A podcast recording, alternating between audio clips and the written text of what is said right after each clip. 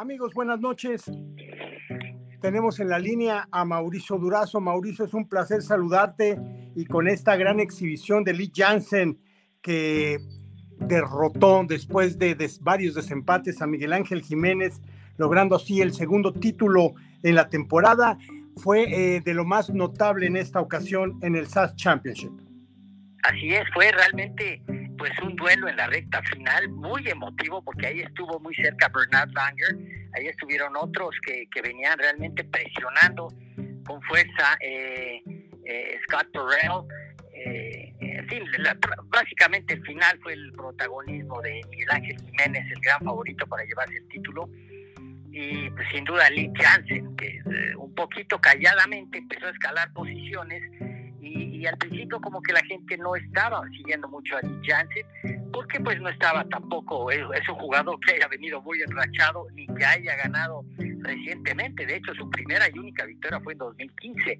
Así que pues Lee Jansen, realmente muchos, lo, muy pocos lo tomaban en cuenta, sin embargo comenzó a escalar posiciones, de repente Jiménez hace un bogey en la, en la segunda ronda que mete a la pelea a varios, a la, a la pelea por el título, y ahí cede un poquito el espacio.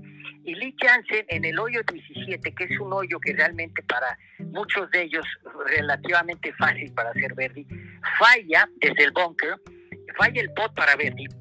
Y muchos pensaron que ahí se terminaba todo. Que sin duda Jiménez iba a llegar, iba a ganar con ese Verdi en el 17, para en el 18 y adiós. Sin embargo, sucedió que nadie contaba con que Lee Jansen desde los linderos de Green iba a invocar un pot sensacional en el 18 para terminar en 12 bajo par. Así que eso puso la presión en Jiménez para que él respondió como todo un, eh, un, combativo jugador hispano, la, la garra española, y, bueno, hizo Verdi en el 17, empató la posición, todavía tuvo un pot relativamente muy eh, al alcance de Jiménez para ganar el título en 18, no lo hizo, se fueron al desempate, y Lee Jansen hizo algo que muy pocos hacen.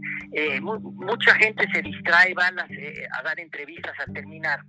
Y lo que hizo Lee Jansen fue irse a la práctica y mantener la concentración. Creo que le ayudó muchísimo. regresaron al hoyo 18, Alfredo.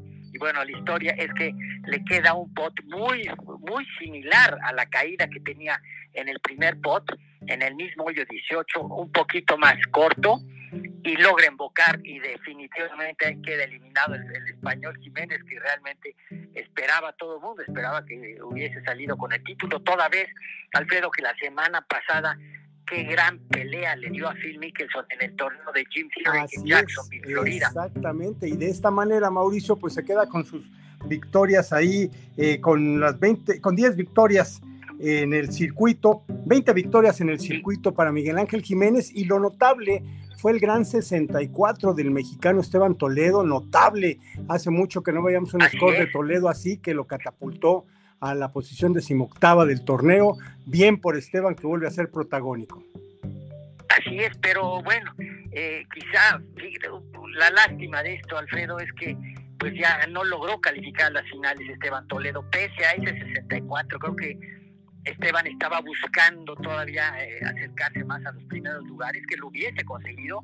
Eh, quizá debió haber puesto más atención en las primeras rondas, eh, pero bueno, ni modo, fue una gran revelación, una gran, un resurgimiento de Esteban Toledo que sin duda es muy bienvenido. Y yo quiero nada más finalmente para los amigos que disfrutábamos del abierto mexicano en los años 90, hacia finales de los 90, que yo sí recuerdo cuando Lee Jansen lo contrataron, vino a jugar el abierto mexicano, ya no estaba en su mejor momento después de ganar el US Open en 93, pero al año siguiente gana otra vez el US Open, algo que fue quizá para muchos lo, sorprendió, porque llegó aquí en, calidad muy eh, de muy bajo perfil Lee Jansen, poca gente lo siguió y, yo sí lo recuerdo en 97 y al año siguiente ganó su segundo US Open. Este es el mismo Lee Jansen. Bien, amigos, pues también lo que sucedió en el CJ Cup allí en Las Vegas, Nevada, donde Roy McIlroy, ahora sí, llegó ya 20 victorias en este gran torneo con un 66 final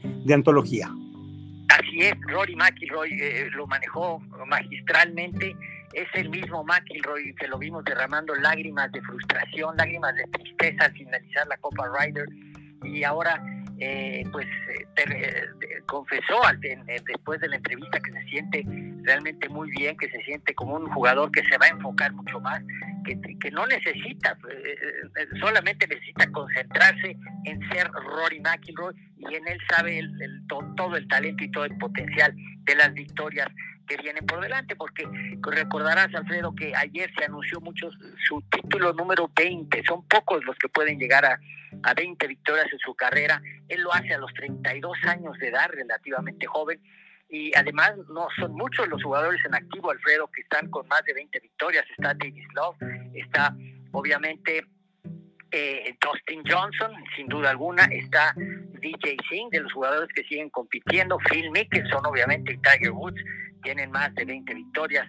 Pero bueno, ahora Rory McIlroy entra a este club y lo hizo de una manera sensacional, manejando un 66 en la vuelta final eh, contra el 62 que le había anotado Colin Morikawa, que grupos antes, unos minutos antes, había anotado el, el 24 bajo para Alfredo. Así que Rory jugó, se manejó excelentemente bien, si ya no corrió riesgos, empezó a sacar maderas 3 para salir eh, no cometer errores costosos y, bueno, con un águila sensacional en el hoyo 14, invocando desde los linderos de Green, logra el, pues, sobrepasarlo, 24 bajo par de Colin Morikawa y así poner el score ganador sin duda. Y bueno, estuvimos viendo a Abraham Manser, sin duda, Alfredo, el, el tiro del torneo lo ejecutó Abraham Manser un albatros, que es el tiro más difícil de lograr en el golf, que es un doble águila, hacer dos en un par cinco, en el hoyo 14.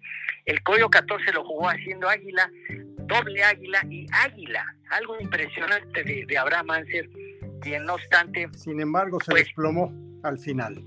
Al final, y Alfredo, quiero mencionar que ya son cinco ocasiones, las tenemos bien contadas, en que Abraham Anser definitivamente no es su mejor momento cuando juega en el grupo final. Así nos lo, así lo hemos seguido desde la primera vez que perdió con Francesco Molinari, luego con Bryson de Chambeau en el Dell Technologies, luego en el Northern Cross con Patrick Reed y finalmente recordarás pues el doloroso Masters de 2020 contra Dustin Johnson y en la quinta ocasión ahora jugando con Rory McIlroy pero yo insisto que nuevamente son los fogueos, las, las, las veces que uno tiene que perderlo. Recordarás que en Tennessee él venía desde atrás, los que de grupos finales se colapsaron con Harry Sinkish y ahí fue donde Abraham se logró su, su, único título hasta la fecha. Pues bueno, también participó el mexicano Carlos Ortiz con 68 golpes finales, alcanzó la posición 25 y hago la aclaración, Rory McIlroy 20 victorias, Miguel Ángel Jiménez 10 victorias en la gira de veteranos. Y hablando de los veteranos, ¿qué tenemos esta semana, Mauricio?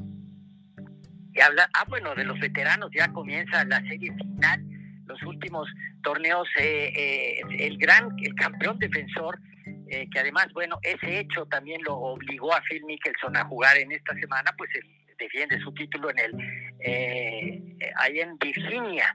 Es el primero, el Dominion Energy. Es el primero de tres torneos, ya estamos casi en la final de la Copa Charles Schwab. Pues por eso era muy importante que, que los jugadores pudieran meterse a los primeros 72 lugares eh, de la clasificación y Esteban Toledo lamentablemente no lo consiguió, como tampoco lo consiguió Carlos Franco. Y, bueno, pues esa es la situación. Empieza la serie de tres rumbo a la final. Langer increíblemente sigue al frente todavía de la clasificación para la Copa Charles Schwab a sus 64 años, algo verdaderamente impresionante. Pero sin duda el hombre a seguir en esta semana será Phil Mickelson por obvias razones, Alfredo. Bueno, pues eh, mucha suerte en este circuito de veteranos y también las damas tendrán acción en Corea, Gaby López, María Fasi y Mauricio. Así es, efectivamente, y ya sabemos que Gaby López gusta de jugar bien en, en, Oriente, así que es una semana que puede ser muy positiva para ella, ya que viene pues descansados, este, una semana de receso. Claro que el viaje a, Corea pues siempre es, eh, pues son muchas usos horarios de diferencia, pero en fin, ya ha tenido tiempo para el aclimatamiento lógico y también María Pasi estará jugando en Corea del Sur, así que pues una buena oportunidad para que las mexicanas eh, pues renueven estas energías y estas este buen juego, recuperen su juego también de cara a la gran final que se ya se avecina próximamente en el estado de Florida, Alfredo. Bueno, pues así las cosas, Mauricio. Muchísimas gracias. Estaremos comentando lo más relevante la próxima semana. Continuamos con más en Infogolf TV.